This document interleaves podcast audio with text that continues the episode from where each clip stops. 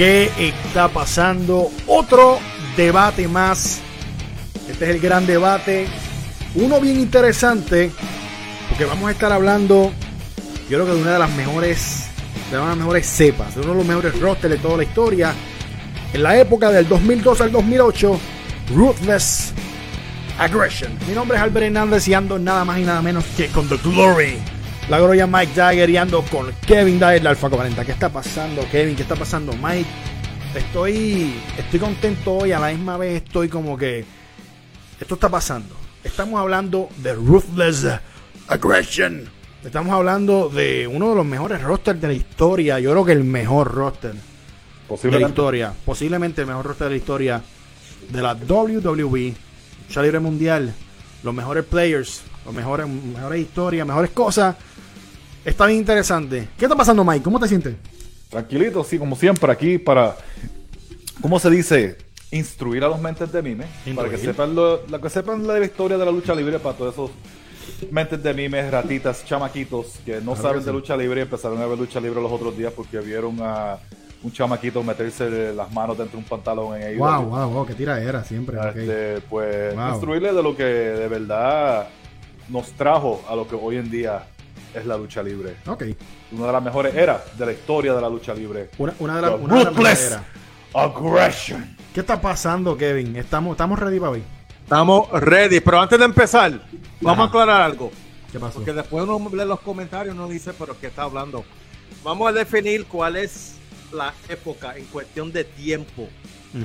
Para evitar pues, confusión con la... Hay que aclarar a la gente primero. Claro gente, Ruthless Aggression Era, era es del 2002 hasta el 2008. Exacto. Nada más. Nada más. Attitude Era. No. Porque ya yo vi que ese es otro próximo. No, no. Ese es otro próximo, ese es otro 2000, próximo. 2002 hasta el 2008. That's it. Aclarado. Ahora sí. Oye, el timing perfecto con la música se acabó aquí y estamos ready. Estamos ready para el debate. Increíblemente, para mí, además de la promo de Mr. McMahon en Raw, Papi Vince, dilo bien. Dilo bien de Papi Vince, Papi Vince. Para mí, este momento, y vamos a empezar hablando de John Cena. Para mí, este momento fue el que inició. Yo creo que fue lo que le dio, él puso la sal, puso la pimienta encima para que naciera lo que es el Ruthless Aggression. ¿Estoy, estoy en lo cierto o no? Tienes que decirlo como lo dijo él. Ok, ¿cómo, cómo lo dijo él? ¿Cómo lo dijo él? Ruthless. Pausa. Aggression. Ah, no, perfecto. Yo tengo un frenillo, tú no. Esa es la que hay. Hay que, hay que... estoy, estoy de acuerdo. Ese fue el momento que inició de lo que estamos hablando hoy en día. De esta era increíble y quién fue el mejor de esta era. So, ¿qué tienes que decir sobre eso, este Kevin?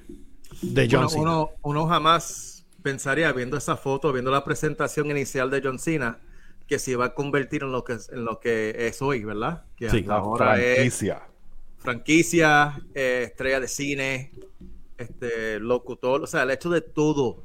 Es verdad que cogió Punk on the Rock, pero esos son otros 20 pesos. Eh, adiantre. Pero, de verdad que la influencia y el impacto de John Cena es, tú no, se puede discutir. O sea, por más mal que te caiga, su estilo de luchar dentro del ring, porque no es perfecto, sí. su, su legado es intocable. Estoy contigo. Estoy contigo. Muy bien. ¿Y tú qué, este Mike? Cuando, vamos a suponer, ves esta imagen, ¿qué te, qué te viene a la mente, brother? Yo no soportaba al Togonomics cuando salió. ¿No lo soportaba? No. No soportaba a John Cena cuando hizo lo de Togonomics. De verdad que... Pero después fui cayendo en tiempo un poquito y como que me empezó a gustar. Y cuando me empezó a gustar como de, Togonomics, cambió a, a, como el Never Give Up. ¿Ya? Y, ahí fue como que, no, no, no, no lo compraba. No lo compraba o sea que tú fuiste un, un, John Cena hater en la época. sí, en la época de John Cena, en su, en su heyday, como dicen. Especialmente en el de Ruthless Aggression Era. Yo no soportaba a John Cena. Bueno, yo, lo que puedo, yo lo que puedo decir es que este fue el inicio en lo que se convirtió eh, traer este personaje eh, que muchas personas se identificaran con él, que se sintieran, que se sintieron, obviamente John Cena en este caso se humanizó con, el público. Yo, él es uno de nosotros, ¿me entiendes?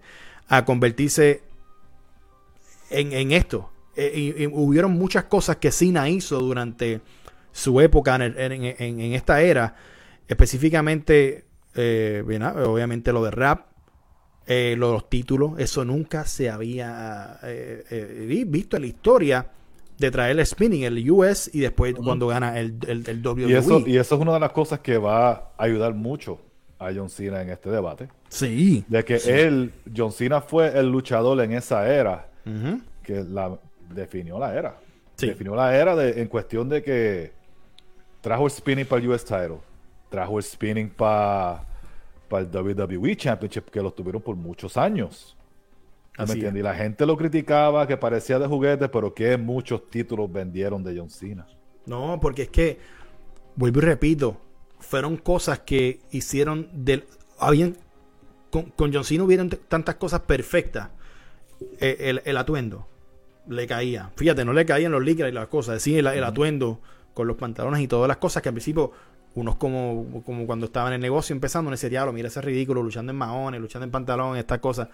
Pero fue lo que lo, hizo popular. Entonces, la música, las dos, la de Thuganomics y la, y, la, y, la, otra, y, el título, que duró años, que no fue como, como la versión de Austin y todas las cosas que... No, no, el título duró años. E incluso, vamos a hablar de players durante este debate como Edge, que lo, también tuvo, tuvo una versión similar a la, a la de John Cena. So, para mí John Cena en este debate, para mí John Cena en esta era es, una de uno de los pilares y piezas clave y contendiente bien fuerte. Me voy a seguir moviendo. ¿Terminamos con John Cena? Sí. Tengo, porque son muchos los que vamos a hablar y después vamos a tocar otros puntos. Ok. Mira esta foto, Mike. Hmm. ¿Qué opinas de esta foto? Esto fue en el 2002 en un Raw. Eh, Brock Lesnar fue uno de, los debuts más impresionantes en la historia de la lucha libre. Sí. Porque de la manera en que él entró, sin música, sin nada, entró, destruyó a todo el mundo en el ring. Y después de momento tú ves que el que está fuera con él es Paul Heyman. El que lo trajo es Paul Heyman, que es el. Este es el monstruo que Paul Heyman acaba de crear. Exacto. Y. Bueno, los primeros meses de Brock Brock destruyó la, la, WWE. Por mucho. Destruyó y, fue en cuestión de debut, debut impresionante de que, que desde el momento que salió, tú dijiste, este tipo va a ser grande. Esta foto que están viendo el momento ahora, este título, el Undisputed, le cae, esto, eso fue diseñado para él, porque le cae perfecto a Brock. Esta foto que están viendo ahora en el año 2002, en ese mismo año, en su debut impactante, acabando con todo el mundo, gana el King of the Ring. Viene el De, los últimos King of the Ring que. Bueno, bueno. sí, increíble. Sí, con valor. Con, el mejor stage. Un stage increíble. Pero gana el Rumble, Brock Lesnar. Va a WrestleMania a enfrentarse con Kurt Angle. Pero si vamos a ver, él gana el King of the Ring, le gana a Van Damme, va para SummerSlam y le gana a The Rock. Le gana a The Rock. Algo que yo no me esperaba, honestamente, decía, no va a ser. y yo no me esperaba que fuera tan buena la lucha. Sí, Rock trabajó y, y, Brock trabajó bien, ¿sabes? Fue... Brock, era... Estaba verde, él era un rookie.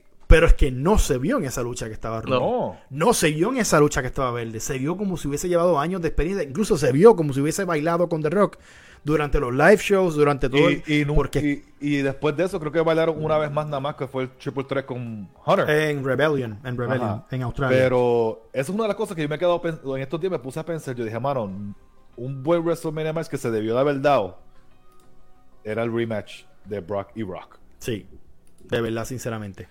De, verla, sinceramente. Pero hemos hablado de John.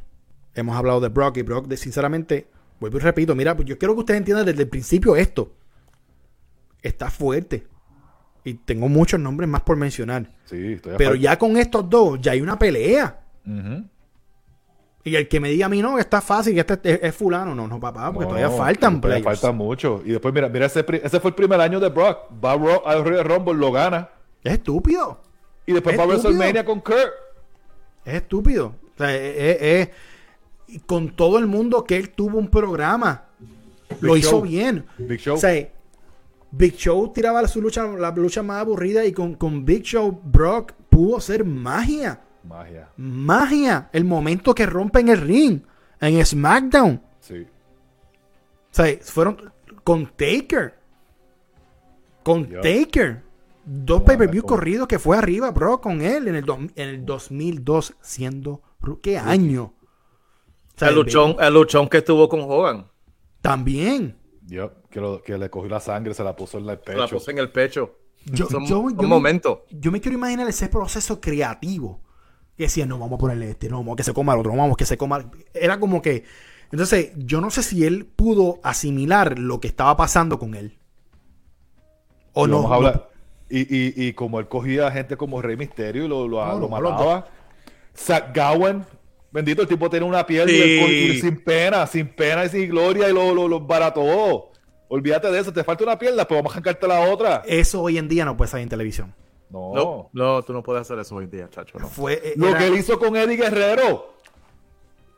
Cuando salió con la gorra de, mexicana y, bailando y todo. Ya. ¿Qué y eso fue, eso fue, eso fueron que del 2002 al 2004. Estúpidamente. That's eh, it. No hay manera. No hay manera. The next big thing, Brock Lesnar fue del 2002 al 2004 nada más. Lo único que yo voy a decirle esto de, de, de Brock, Mike, es que si Brock no se hubiese ido de WWE, John Cena no hubiese tenido el éxito que tuvo. No, y, con Brock Lesnar es un es interesante porque no se supone que Paul Heyman se hubiese unido a él. Originalmente el plan era de que Paul Heyman se uniera con Chris Benoit. Hmm. Exacto. Y cambiaron último, último momento, dijeron, este Vince dijo, you wanna work with this kid? Y he's like, yeah, sure. Y lo hizo. Y lo demás es historia. Lo demás es historia. Me sigo moviendo en la lista. ¿Qué hubiese sido de Benoit con un mouthpiece como Heyman? Hablamos ya mismo de, hablamos, hablamos ya mismo de él. Hmm. Ok. Vuelvo y repito, esto está difícil. Esto está difícil. Esta foto es del 2002. Luego, obviamente, que le entregan el título a Eric Bischoff. La pala original. La pala original, la imitada, pero nunca, igualada. Triple H. Literalmente Triple H, esto fue una foto tomada en el 2002. Triple H tuvo un año, un 2002 increíble. De voy llegando, ganando el Rumble, todas las cosas mucho antes de lo que era el Ruthless Aggression. Pero cuando empieza a tomar el mando de Raw mm. y empieza a trabajar con Van Damme, empieza a trabajar con Kane, con toda esta persona, fue un año bien interesante. Pero Triple H en esta era de Ruthless Aggression fue el causante eh, y el que tenía la responsabilidad de crear las próximas estrellas de aquí a 5 o 10 años. Por más que usó pala. Por más que usó pala, para mí Triple H fue sumamente importante y cuidado si no de los más importantes en esta era. En crear la estrella. En crear la estrella. el tintero. Y voy a decir algo, posiblemente ustedes estén de desacuerdo conmigo. Pero para mí Triple H, revisando su historia, es el rudo más, es el rudo más importante de la historia. No existe uno como él. Mira, si hay una palabra que eh, eh, describe eh, puede Triple H, ahora. Si hay una palabra que describe a Triple H es consistencia. Sí. Él ha sido el, él, ha evolucionado, pero su estilo de lucha y su calidad de lucha es consistente. Consistente. desde que era Hunter Helmsley hasta los otros días que se tuvo que retirar. Sí. Consistencia. Porque vamos a hablar claro, en cuestión de Triple H él hasta le regalaron un World Heavyweight Championship. Eh, vuelvo y te repito, no entiendes, no empieces a tirar fango. No, no, pero. A algo que tú se lo hubieses hecho a otra persona y no iba a funcionar. pero, es que tú no, me, tú no me estás dejando terminar. No, no, estoy ready para ti por Triple H porque sé que te miro la cara de oro. Por, eso, para que tú veas que exactamente lo que tú dijiste, eso no hubiese funcionado si se lo hubiese regalado a cualquier otro luchador.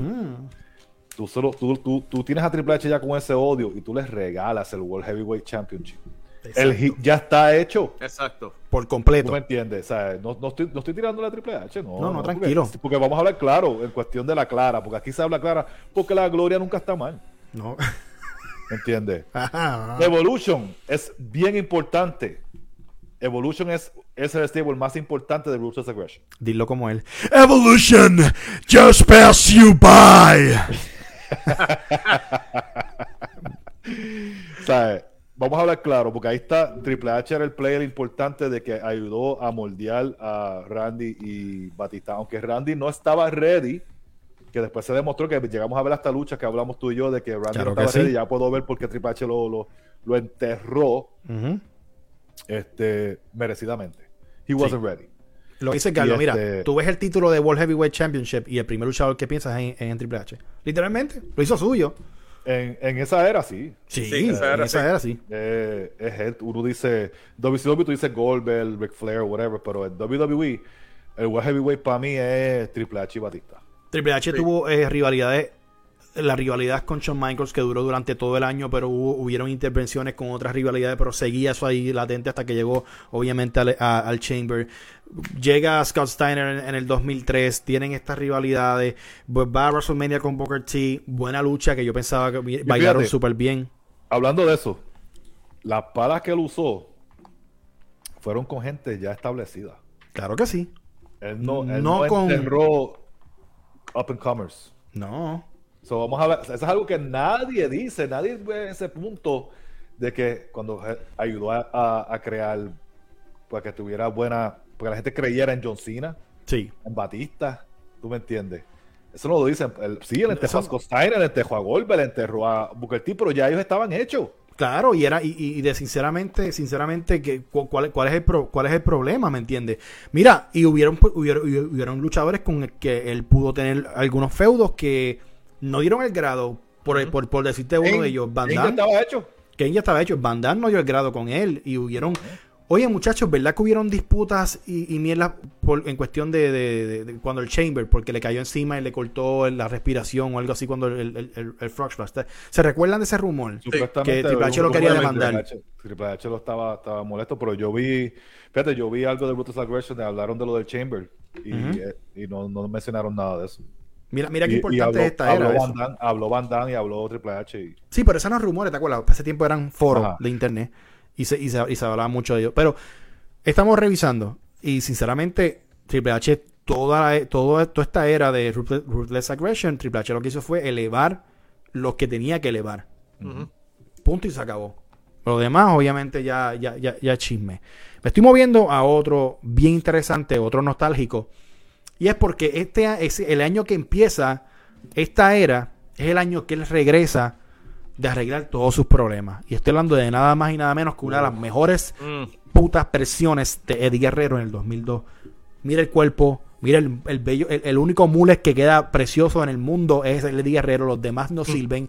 Córtatelo, si ahora tú, tú, me estás escuchando en el chat, tú tienes un mullet, te lo quitas ahora, Eddie Guerrero es el único que tiene permiso. El único. el único, el único, esa es la que En la historia Exacto. Mike, ¿qué tienes que decirle Eddie? Eddie Guerrero, uno de mis top 3 de todos los tiempos. Para mí, Eddie Guerrero es el único, de hecho, es el único luchador en la historia de la lucha libre que tiene el paquete completo verdadero. El paquete completo. Como te digo el paquete completo, les voy a explicar por qué lo que es el paquete completo. Rubo, lo odiamos. De técnico, lo amamos te lucha aéreo, te lucha técnico, este, este, a de la lona, te hace todo. Y toda historia que estuvo Eddie Guerrero, tú te lo creías. Tú te creías que él de verdad era el papá de Dominic. Sí, literalmente. Sí. Yo me lo creí. Yo dije, pero ese ¿será el papá del de verdad? Dominic, no mientas. I'm your papi. Yo soy tu papi. Tú te lo creías, mano. Todo lo que hacía Eddie Guerrero. Eddie Guerrero miraba la cámara y tú sentías el carisma de Eddie Guerrero por el televisor. Kevin, descríbeme el año 2002 de Eddie.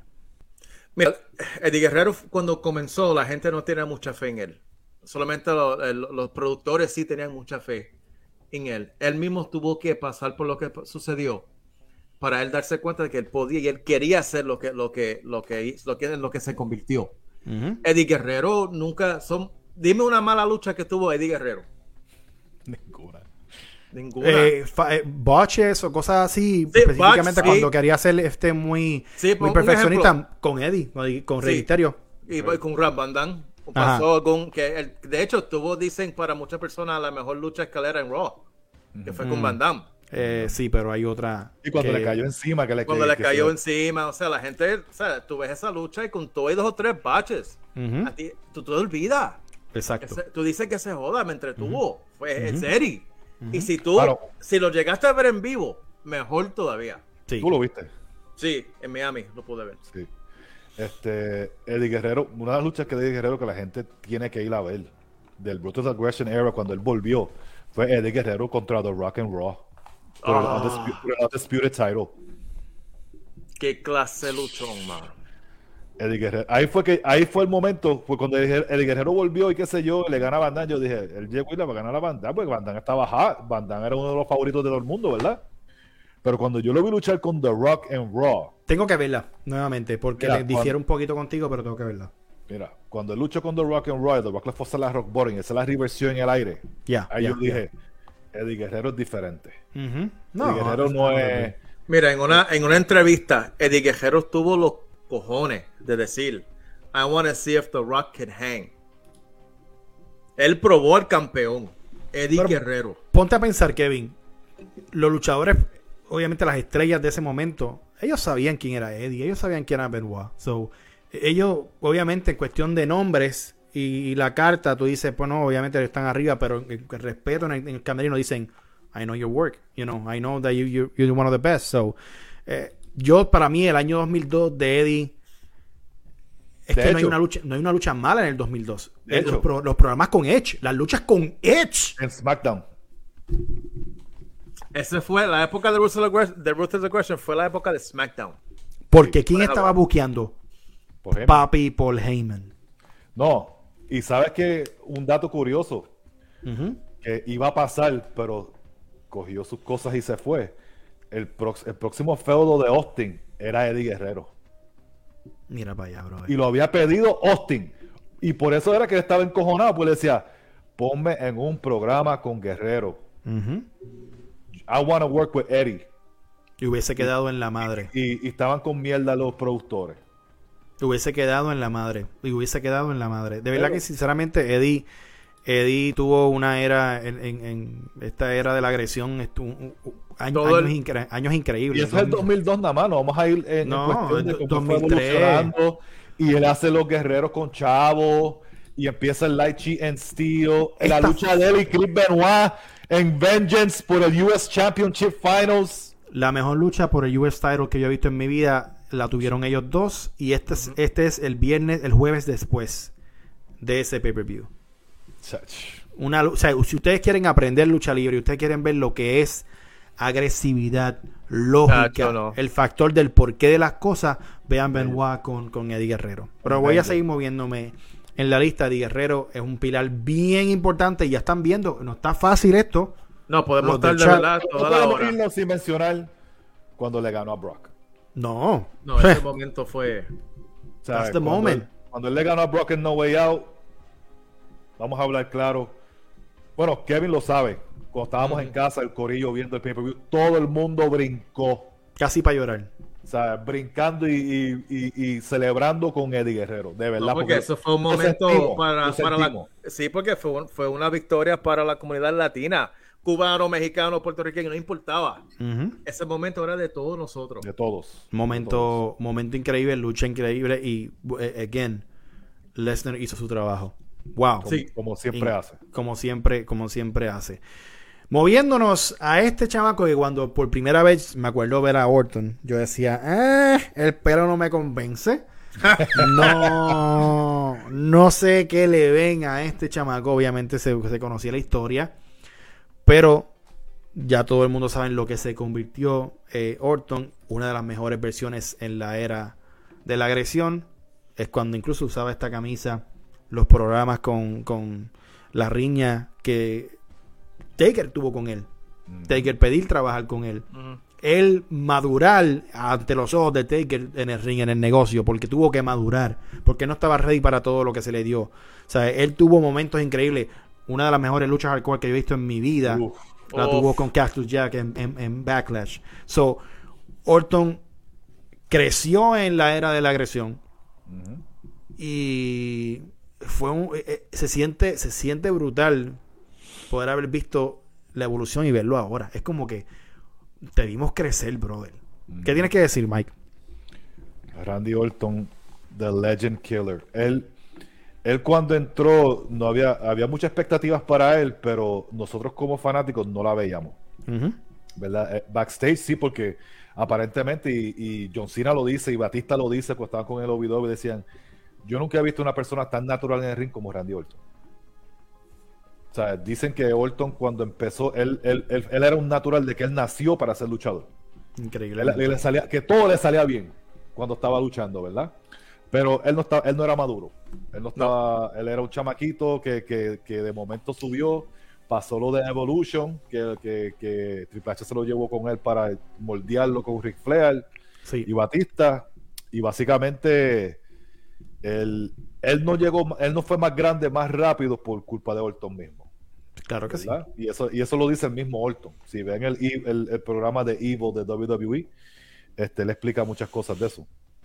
Este, pero Orton era un fenómeno natural en el ring.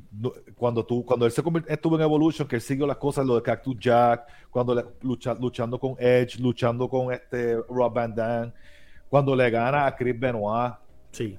Tú me entiendes, teniendo esa, esa lucha estuvo buenísima la de Chris Benoit y él en SummerSlam. Súper desacuerdo con la decisión, pero sí. Sí, lo vemos hoy. Y, y, obviamente sabemos que él no estaba ready, pero querían, querían hacer algo por, por, lo que había pasado con Brock, que fue el campeón este más joven y querían. Sí. o sea, fue. Props business, decision. Props a Triple H y al equipo creativo que dijeron, dámelo, ok, yo lo brego, yo lo brego, yo lo brego y maduró. Y vimos a un, a un Orton después del 2005 de, enfrentarse a, a Taker en WrestleMania, de, de, de tener ese año increíble con, con Taker madurarlo, madurar, ver un, un Orton maduro. O sea, el, año, del año 2005, Y, fue un, player bien importante en el Ruthless Aggression Era, pero yo encuentro que él llegó a otros niveles mucho después, de Ruthless Aggression. Claro que sí. él es un, buen player, pero no es un pilar. No, no, no está en la era, no está en la era, creo. Pero para mí el turning point de Orton, donde, se, donde pudo encontrarse más como ese heel, como alguien que era sádico, fue cuando atacó, le dio la patada a Vince. De ahí en adelante era como que este tipo de otra no, No, fue cuando le dio beso a Stephanie. Ah, también. También. Esa fue, fue, como la misma semana que le dio la pela a todos. Pero eso es 2008 y, eso sigue siendo, eso es 2008, 2008 ¿verdad? Eso, sigue siendo 2008. Creo que, creo que también le dio una patada al papá de John Cena, que le hinchó el ojo, ¿te acuerdas? Ajá. O sea, que fue, fue bien trabajado. Otro que si tú miras esta foto ahora, para los que no lo conocen, están viendo nada más y nada menos que Batista. Obviamente cuando ves este personaje, fíjate, se me, se me, parece mucho al, que está en NXT ahora, se me olvidó el nombre, que es bien hincho. Eh, ah. Olvídense del nombre, si alguien sabe en el chat, díganme el nombre. Eh, se me olvidó el nombre del que está en NXT, que tiene algo similar al de, a lo de Batista. Pero Batista llega en el 2002 a esta era. Harker. Eh, Batista llega en el 2002 en esta era con Devon Dudley, que Devon Dudley había sido separado de, los Dudley Boys y, tenía el personaje de, pastor y todas las cosas. Pero ver la evolución de, un Batista, de tú ver lo que pasó en Evolution, de todo el proceso como, como tuvo esa riña con Triple H, la firma del contrato y la mania, y ver esto después, que un año, dos años después prácticamente, le tomó, fíjate, dos años para poder llegar y encontrarse ¿verdad? Para sentirse cómodo y ser una de las caras de, esta era. ¿Qué, Kevin, ¿qué tienes que decir de, Mira, ¿qué tienes que decir de la evolución de Batista fue tan orgánica, no fue forzado, fue natural. El público, eso lo ayudó mucho cuando se empató con Ric Flair.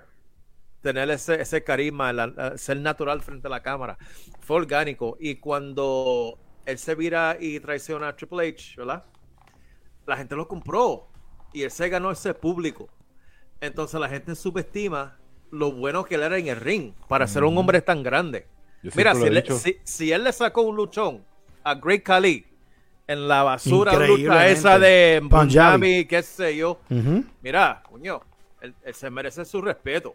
Eh, tuvimos, yo no sé si ustedes fueron al Chamber, al Chamber de Puerto Rico, New Year's Revolution, la ovación de Batista, el trabajo de Batista, que ya, ya de verdad, sinceramente, fue un run bien, bien increíble. Mira, cuando, cuando Batista le hace la Spine Buster a Jericho encima de Benoit, o Benoit encima de Jericho. Benoit encima de Jericho fue. Sí. Diablo, mano. Mira, este, este, Batista, yo sé que amó esta era, porque él le encanta lo que es, eh, obviamente, la sangre, la, la, lucha fuerte, la historia. fuerte. Tuvo una lucha, un genio de ser bastante bonito con Triple H y con, muchas personas, ¿me entiendes? Él, él, él se disfrutó esta era, yo creo que a lo máximo. Se pudo disfrutar el último año de vida de, Guerrero a lo máximo. Fue el último oponente, básicamente. fue el último. Fue la, última, la última historia. La, última, historia. De Imagínate que él, fue la base de SmackDown. O sea, tú tenías a Cena en Raw y Batista en SmackDown. Y por mucho tiempo SmackDown dominó. Por mucho. Por, mucho. O sea, tú veías un tipo, el tipo es grande, good looking, buenísimo en el media, hacía todo lo que, lo que se le pedía como, como, como, como hombre de la empresa, como campeón. O sea, Batista sinceramente era para meterle 3, 4 años más y cuidado, pero no estuvo de acuerdo creativamente. Pero también Batista era no mucho, pero era un poquito injury prone. También, sí. Él estuvo lastimado mucho tiempo también en muchas partes de la era, que, eso fue lo que lo atrasó más que más nada primero. Por eso fue que Cena le pasó el rolo. Le pasó por el lado, le pasó por el lado. Eso sí. Pero Batista también, pero Batista también, pero Batista también, este, el demográfico de Batista eran 18 para arriba. No eran los chamaquitos, los chamaquitos no. era Cena. Muchas cosas que hicieron con Batista que, que me encantan. Mira, eh, por empezar por la signature, la Spain Buster. el, el, finisher de Batista era una cosa que todo el mundo la quería eh, emular, como no, el bombazo de Batista y todas las cosas. Pero una de las cosas que lo hicieron tan especial es era la, la, mente creativa que tenían de hacer las entradas. La, su música, su entrada era imitada por todo el mundo. eso es una de las cosas que hizo Batista en esta era súper especial. Alguien good looking, trabajaba muy bien, con buena lógica sea, que Batista lo tenía. Para mí, Batista era uno de esos paquetes que lo tenía todo. sinceramente lo tenía todo. Sí, sí. Literalmente. De verdad que lo tenía todo. Me sigo moviendo y la, lista sigue subiendo niveles. Y eso es lo que quiero que entiendan ustedes. Este debate no está fácil. Nada más y nada menos. 2002, un año increíble. Para nada más y nada menos que Y2J, Chris Jericho. Oh al uno de los a uno de los pocos que el título intercontinental le queda perfecto. Ese, ese, ese, feito sí. Sí, ese o sea, Jericho tuvo un 2002 buenísimo, pero a la misma vez no fue un key player, sino fue alguien para elevar los demás. No sé si están de acuerdo. De hecho, de hecho, de Jericho se, puede hablar bien poco del Ruthless Aggression Era, porque él tan pronto empezó el Ruthless Aggression Era, él se fue. Él se fue. Bueno, él se fue en el 2005, literalmente. So, empezó 2002 y Lo que pasa es que él, él, iba y venía. Entonces, lo que sí podemos decir de Chris Jericho en esa época es que ahí fue que él empezó a evolucionar. Claro que sí. Bueno, cuando digo que se fue cuando empezó Brutus Aggression es cuando el rise grande de Cena de campeón, él se fue. Sí, eso fue en el 2005 cuando cambian a Cena a, que cambian a, Raw. Él tuvo una lucha increíble con Triple H, eh, tuvo un, buenos problemas con Triple H en el 2002, incluso esta lucha nadie casi casi nadie habla de ello y es buena, es un, No, es buena, es buena, no es mala. Programas buenos con The Rock, obviamente. la versión de la versión que Mike habla esta, esta versión de Jericho en el 2005 que fue la que dijo me voy, I'm burnt down, you know, I need I need a break. Sí, pero fíjate, pero eh, eh, como digo, este buen player, no main player. No main player, no main player En, en, la era. Pero sí estuvo en muchos momentos. Pero ayudó, no se puede quitar. Pero, ayudó, ayudó mucho a gente como Shelton Benjamin. Claro que sí. Este. A Christian. Christian. Christian. RVD este, luchó mucho RVD, batalla con muchísimo con él. Benoit, ¿sabes? No, la lucha con Shawn Michaels en WrestleMania en el 2003. So, que tuvo, tuvo sus programas interesantes. Y, y, pero, again, fue alguien que pasó por debajo del radar para, para todo lo que estaba pasando en esa era. Así, eh, perdónenme, así de cabrón estaba Roster. que Jericho pasó por debajo Jericho era Darby Allen.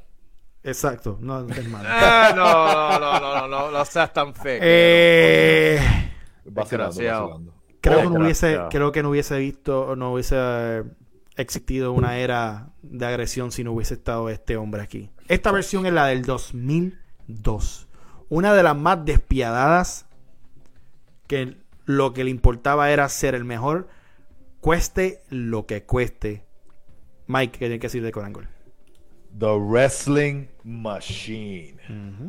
Kurt Angle, papá. De hecho, esa foto, si no me equivoco, es de SmackDown, pero esa es la copa que él tenía cuando luchó con Rey Mysterio en SummerSlam. Oh, ¡Qué luchón! Rey Mysterio y Kurt Angle en SummerSlam es abriendo, abriendo. Increíble esa lucha. Ay, Dios mío.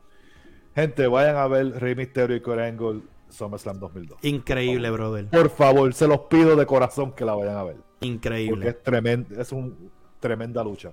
La intensidad. la intensidad de Kurt Angle en el ring bien poco la, la, tienen.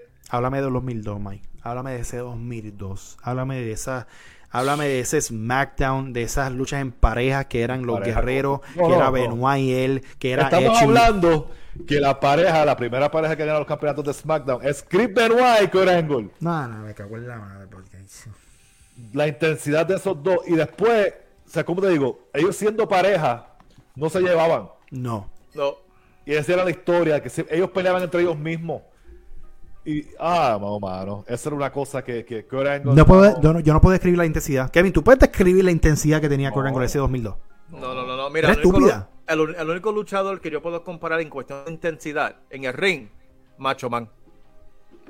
Ah, en cuestión de intensidad. Ok, o sea, sí, sí, sí. de no, no, no talento, intensidad. De que tú decías, coño, él no tiene, él no tiene baja. Él siempre está full force, full speed, full speed.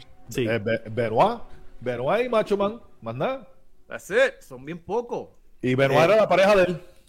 Y si tú, lo, si tú lo dejas, estuviera luchando hoy en día. Si tú lo dejas, hoy en día estuviera luchando. Mira, cuando, y después él crea Team Angle. Increíblemente. Team Angle. Y la lucha de Chris Benoit y Kurt Angle en Royal Rumble 2003. Hmm. SummerSlam fue cinco o seis meses antes. Después viene Royal Rumble y se tira una mega lucha con Benoit. Que, hasta el sol de hoy es una de las mejores luchas de la historia posible. Revisen, revisen la Revisen esa lucha porque la, lucha de Benoit y Kurt Angle en Royal Rumble 2003. Después viene la lucha con, con Brock Lesnar en, WrestleMania. En WrestleMania. Yo pensaba que la versión 2002 era una, yo, una mejor versión o hubiese la mejor. Viene el 2003 y él viene, obviamente están las lesiones, estuvo yendo y, eh, viendo y viniendo, pero con todo y eso, cuando estaba presente, hizo valer cada momento que estuvo en, la empresa. esta, esta versión 2004, esta versión 2004 para mí es bien peligrosa en esta era. Porque es una, es, una, es una versión donde la que es donde él está batallando con él mismo, él está batallando con sus lesiones y él está batallando por mantener su estatus y su estándar en la empresa por ser, porque dicho por él mismo, ese año 2004 él estuvo también yendo y viniendo, pero fue el año 2004 que tuvo la lucha increíble en WrestleMania con, con, Eddie, Guerrero, y todas las cosas, pero era un... O sea, están viendo la diferencia, mira el, mira, mira el ángulo aquí, y aquí está como que más ripiado, está como que más pegado, más e, era, era, era un ángulo totalmente diferente. Ahora, la versión a la cual yo digo, no, este tipo no, para, es esta. Es esta. Este tipo no para. Este tipo, ¿quién, ¿quién para a Kurt? La lucha de Kurt Angle y Undertaker en No Way Out. No, una de las mejores. Yo te digo una cosa, todo el mundo con la mamadera de Sean y, y Taken. Y yo lo puedo entender. Nostálgico, muchas cosas. Pero in-ring de Taken a su esplendor vean con Angle No Way Out. Y, después vienen, me tiran al DM y me dicen, ¿sabes qué, Albert? Que Shawn Michael se vaya para la pinga. es otra cosa. Su ángulo con Edge. Del pelo, cuando, perdió el pelo. Sí, pero eso, eso, obviamente dormido, eso es mucho antes de Ruthless Aggression que empezara, pero sí está en, está en ese timeline, pero eh, él fue peligroso para, o sea, e-, era una cosa que te decía, hay demasiado talento ahora mirando esta lista y yo digo, pero ¿qué es esto? Corango y Cina. Corango y Cina tuvieron un, unos programas en Raw cuando Cina se va para Raw. Ahí es cuando tú te das cuenta que tú dices, en serio Cina, no entiendo el hate, este tipo puede trabajar con quien sea. Un luchador que puede trabajar con quien sea y puede bailar con hasta con una escoba, Tú no, no, no, no, se le puede tirar. No tienes que luchar, luchar, ni vender como Shawn Michaels los dos siglos para ser buen luchador. ¿Ustedes creen que Taker aprovechó esta era de Ruthless Aggression? Obviamente no es favorita la versión esta del 2002. No.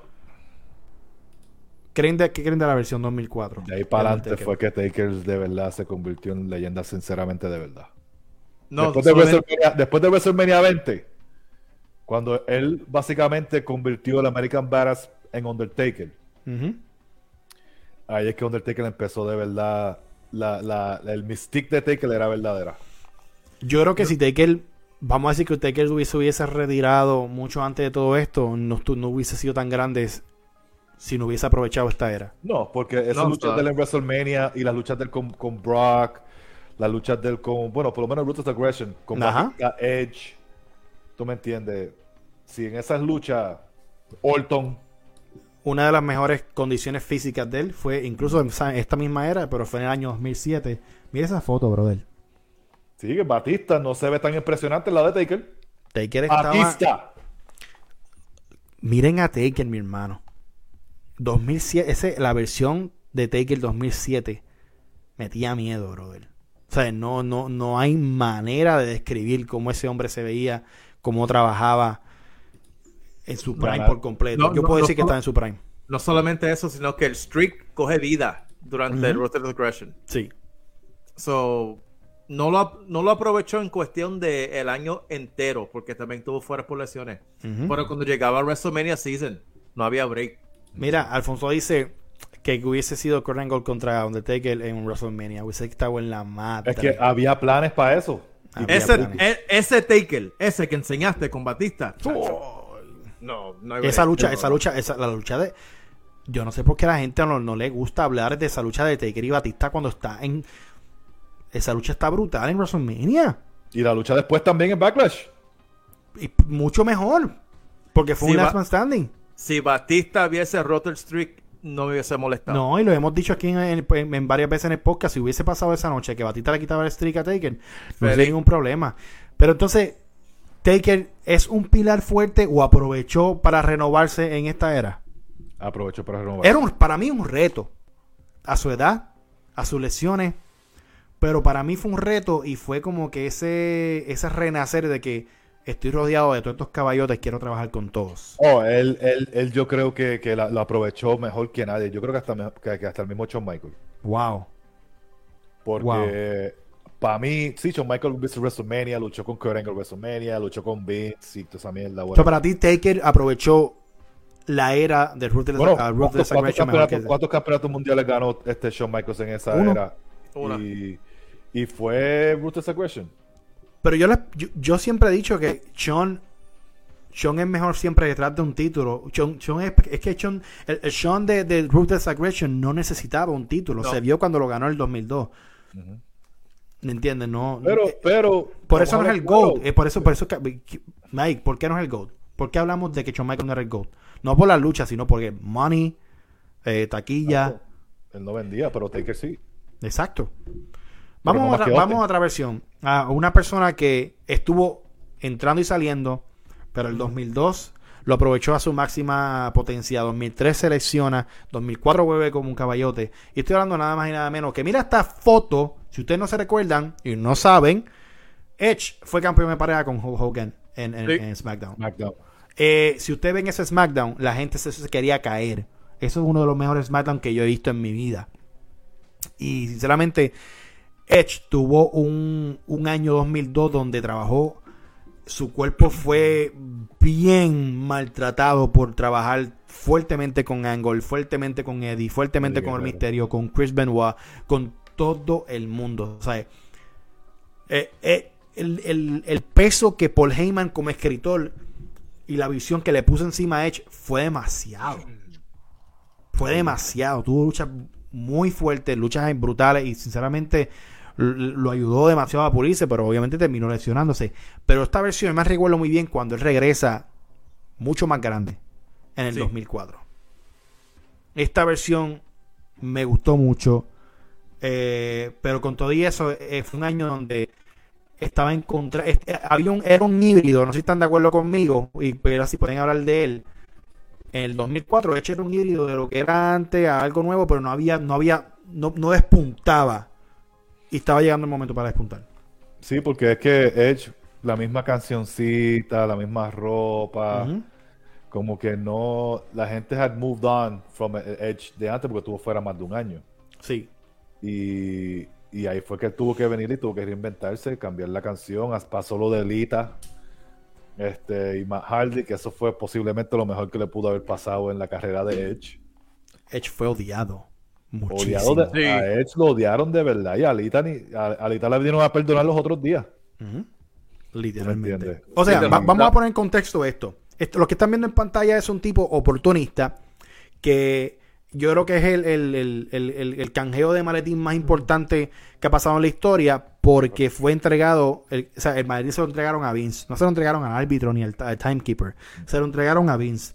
Le gana al main guy, eh, va y tiene un programa brutal con, con, John Cena en el Rumble y, todas las cosas. no sabe, y, y, por eso es que Edge se molestó tanto cuando perdió el título, es que el Raw después de Elimination Chamber fue de los Raw de rating más grandes que tuvo Raw en la historia. Increíblemente. Este campeón. Increíblemente, porque es el, factor sorpresa. Incluso, entonces, mi gente, para ese tiempo, no estaban los Twitter de la vida, no estaban los Facebook de la vida, que te puedes ir a las redes a quejarte, ay, que no me gusta al final, como todo el mundo va a hacer los changuitos y todas las cosas. Tenías que tragártelo y poner. ¿Y por, qué los ratings funcionaban antes? Porque tienes que tragártelo y prender televisión a ver qué va a pasar porque querías que se lo quitaran, que pasara algo. O sea, estamos hablando de un Edge que viene del 2005 de tener una riña con Mahardy donde derecho le quitó la jeva cuando Mahardy estaba lesionado en la casa viendo Power Ranger, el tipo se estaba clavando a la jeva. O sea, derecho. Lo odian derecho. Viene canjea a John Cena. Viene en vivo. Hace como si tuviera relaciones con Lita en Raw. O sea, este tipo rompió esquemas a niveles grandes de lo que era el personaje. Él estaba suelto, como dicen, suelto como gavete. No, y después, para probar todavía, porque le quitaron el título porque no pensaban que él podía cargar con él. Viene WrestleMania y se roba el show con Mick Foley. Increíblemente. Rápido. En esa misma ah, era. ¿me, vas a quitar, ¿Me vas a quitar en Royal Rumble el título? Está bien. En esa misma era. Mick Foley y él se robaron el show en ese WrestleMania. Y lo que está hablando del, del Spinning Title, mira, obviamente la versión de Edge con el título y todas las cosas. O que, mano, tuvo, tuvo batallas buenas, incluso hasta tuvo batallas buenas con Ric Flair, tuvo batallas buenas con todo el mundo, con Taker, con todo un el mundo. match con Ric Flair. Con todo el, sí. Un ladder match con Ric Flair. Ah, y no tan solo eso. Cuando Rob Van Damme mete la pata. Uh y que tenía los dos campeonatos, el de ECW y el de WWE. Y ahí está Edge. ¿Quién vino Edge? Y el oportunista mayor, que John Cena lo tenía gano y viene y se mete y le... Y, ¡Paquete! Hablando de los shows de ECW. Sí. Edge fue un sádico en esos shows. Edge fue un sádico y se tiró un luchón increíble en esos shows de One Night Stand, ¿sabes? El tipo estaba puesto para el problema, él estaba, ¿sabes? Estaba en los niveles, esa él. Yo, Edge Taker, Edge Taker. Nada más. De hecho, Edge, se supone que Edge le quitaron la racha. Y él dijo que no. No se, puede, no. se puede de, pasar desapercibido eh, lo que contribuyó a, a la era, obviamente, Chris Benoit. O sea, fue, fue clave para luchadores como Guerrero, como Angle, para luchadores como Orton, ¿verdad? Obviamente. Pero más para Angle y para Eddie eh, eh, que las luchas que tuvieron, los, los, batallones que tuvieron fueron increíbles y nunca jamás nadie podrá hacerlo como ellos lo hacían. por ahí había una pregunta en el chat. Decían, ¿podrá venir dos luchadores igual con la misma intensidad? No. No, eh, te voy a explicar, les voy a explicar por qué lo estoy explicando en mi live de Instagram. Y es que estos luchadores tuvieron una historia, un proceso para llegar. Tuvieron fracaso, se tuvieron que levantar, tuvieron que estar en las primeras luchas work their way up para estar, para ser reconocidos no importando. ¿Sabes?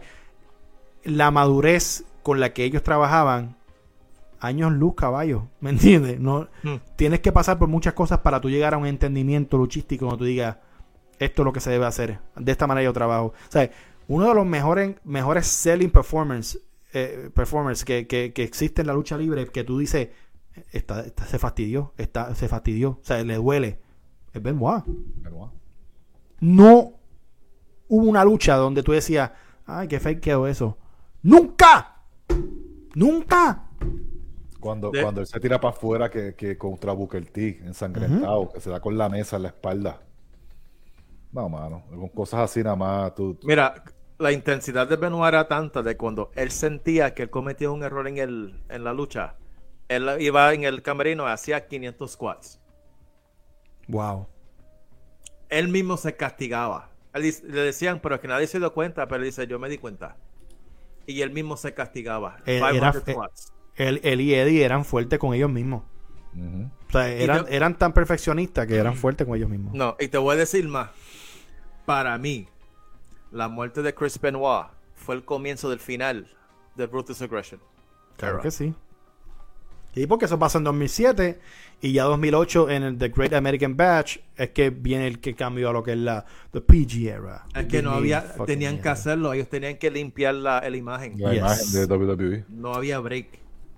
Moviéndonos, de hablando de los caballotes, a esto. Eh. ¿Eh? A esto. Eh. A esto. Eh. No, seas tan hater, hermano, de verdad. No puede ser hater, Mike.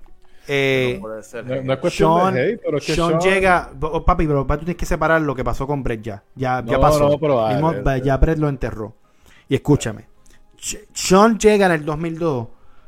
Obviamente, la manera que tú lo ves trabajar en el ring no es la misma que tú lo ves en el 97, 96 tú lo ves más safe, tú lo ves que hace las cosas más pausadas, siempre era un, era un chon.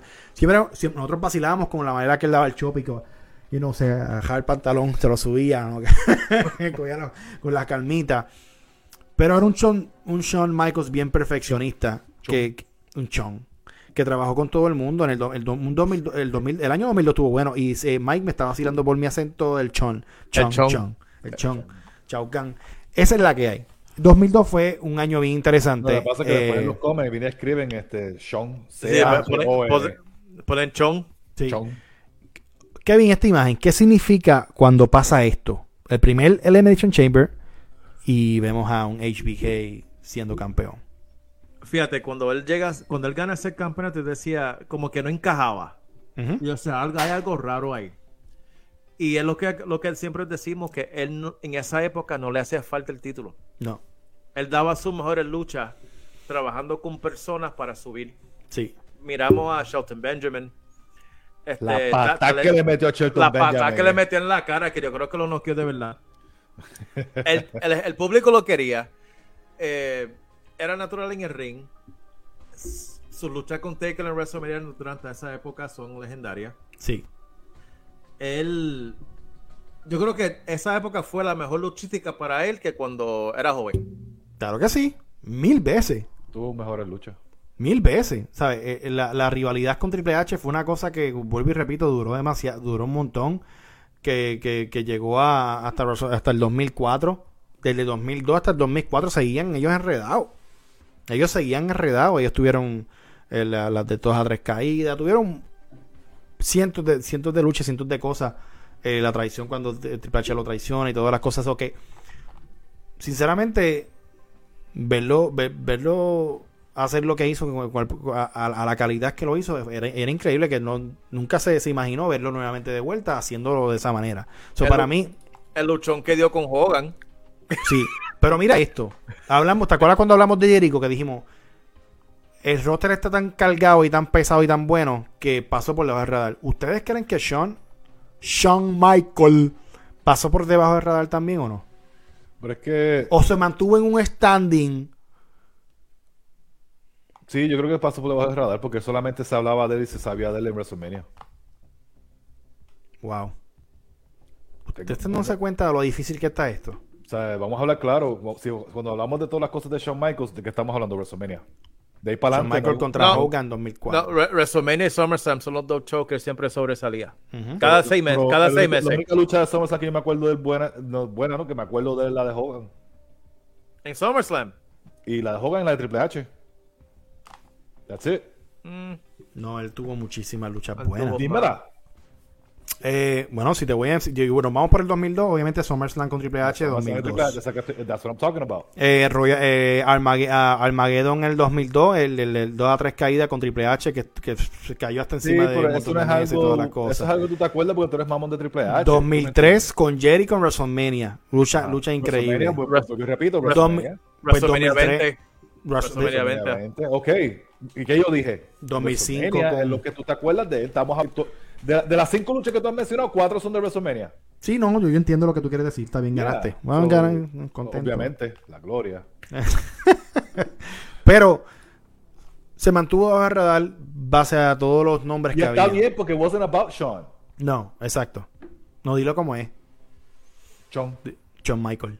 John, Michael. John. Vamos a hablar un momentito de, de... Estamos llegando. ¿A qué? Hay que, ah, porque hay que hablar de, hay que hablar, hay que hablar de Van Sí, pero, es que, pero, es que Van Damme mismo, Van Damme él mismo se cortó las patas. ¿Fue alguien importante en esta era o también pasó por la del radar? Él mismo se cortó las patas. O se esperaba mucho de él. Para, mí era la expectativa era tan grande para Van Damme y, y he didn't make the cut. No. Estaban hablando que ustedes dicen que esta lucha es una de las mejores de escalera. Tienen que ver esta. Sí, sí, eso sí. Tienen que ver esta. Yo creo que el highlight más grande que Van Damme, y estoy contigo, Kevin, es el, o Mike, la expectativa era tan alta para Van Damme que no llegó, no, la llenó.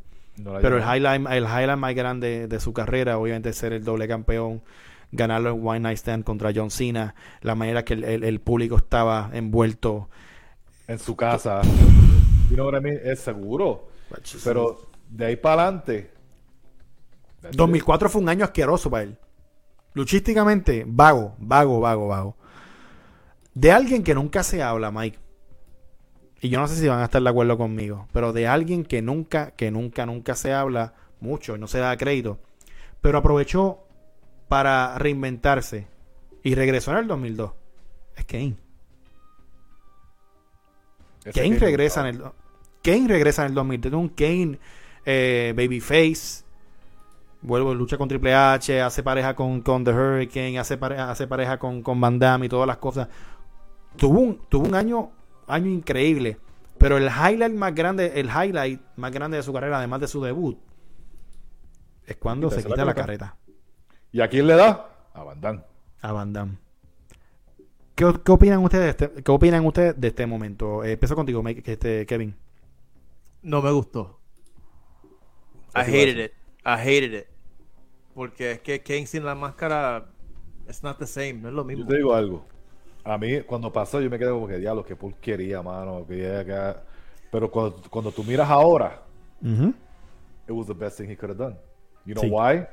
Because ahí él pudo vender su rostro, pudo vender la imagen de Kane como un sádico diferente. Era como decir de Jason se convirtió a, a, un tipo de serial killer que le puedes ver la, la, la, el rostro de lo que él está. hizo la película, si no ¿Me entiendes? La de la película también, ¿sabes? Yo creo que ahora, viéndolo ahora, fue bueno para él. Sí. No, claro, pero en el momento tú como que... Eh, no, no, este, este, este ustedes no saben, yo no sé si han echado de gente que vivió este momento en vivo. Eh, fue algo que no era aceptable ustedes no saben la con, con la con la decepción que nos fuimos para, para llegamos a la escuela ese martes eh, pensando en que Kane se había quitado la careta. Un saludito a Omar, que Omar estaba casi llorando. Decía, no puede ser. Me mataron a Kane. estaba... Estaba, Sí, sí, mano, y es verdad, pero a la misma vez, viéndola ahora, como muchas cosas que uno se pone a decir, ya, uno dice, uno no le gustó, y después cuando viene ahora, ok, tiene sentido. Eso fue una de las cosas que de verdad tenía que haber pasado. humanizó más a Kane. Sí. Para poder hacer promo, para poder ver la. Sí, porque acuérdate que ellos vendían que, que Kane estaba, he was scarred y estaba desfigurado. Entonces había un segmento donde lo veían sin la careta, la gente se salía corriendo asustado y cuando le quitan la careta lo que estaba era pintado y uno como que un recorte ese tecato de. No, de verdad que claro. Pero sí, a largo plazo, yes, best thing they could have done. Pero en el momento uno se, se molesta porque no es Kane. No, hizo, hizo, y lo que dice Mike, tu momento sádico, la gente está escribiendo aquí, obviamente, que cuando le aplicó la, la Tombstone a, Linda McMahon y todas las cosas.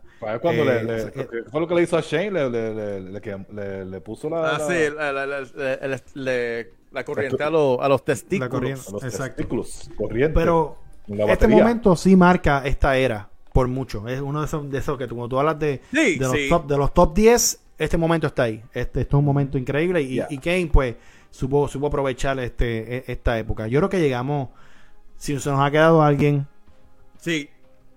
¿Quién se nos quedó? ¿Quién se quedó? se nos, quedó? que la verdadera revolución de la lucha femenina comenzó ahí.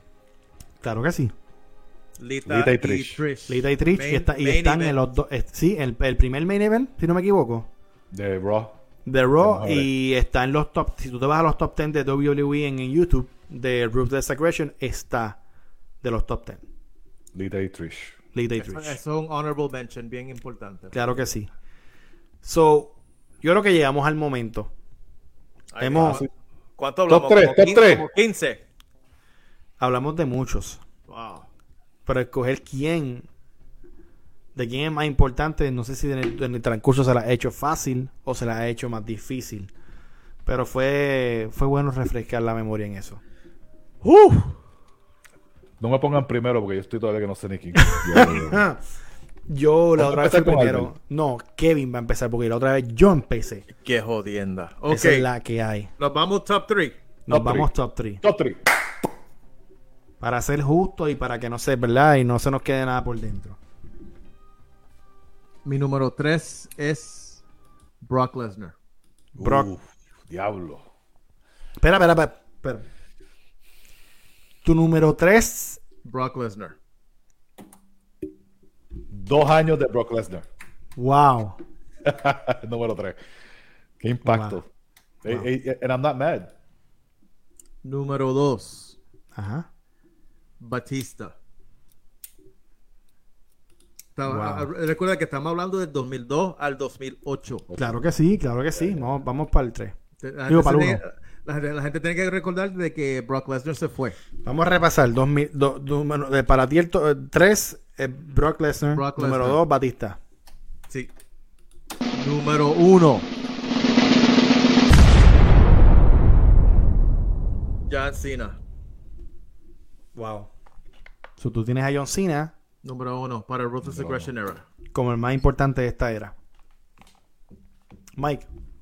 Yo no te voy a dar para último, papito. Te vas a clavar. Nah, te quedas a segundo. es la que hay. Ahora viene, cogen este audio y me vacilan en Twitter. Ajá, es la que hay. Esto está fácil. Porque posiblemente la misma lista de Kevin es la mía. ¿De verdad? Zúmbalo. Pero, ¿sabes qué? Nah, vamos a cambiarle esto. Zúmbalo, zúmbalo. Número 3. No, no, no, no, no, lo cambies por querer no, no, no, porque. Vámonos con la que hay. Dos y uno, posiblemente. Tres, que. Tres. Número tres. Ajá. Escucha. Eddie Guerrero.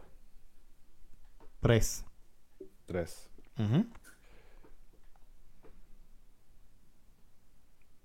John Cena. Dos. Dos.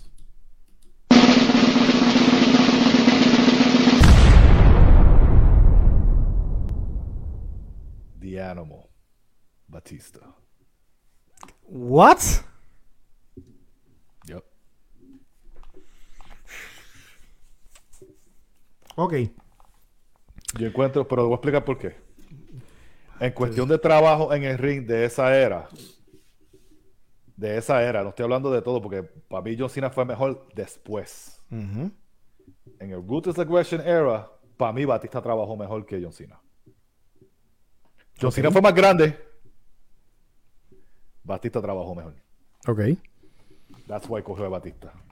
I walk alone. The animal. Diantre. Ok, me voy con el 3. El número 3 en esta lista es Batista. Uh. Ok. So ya perdí.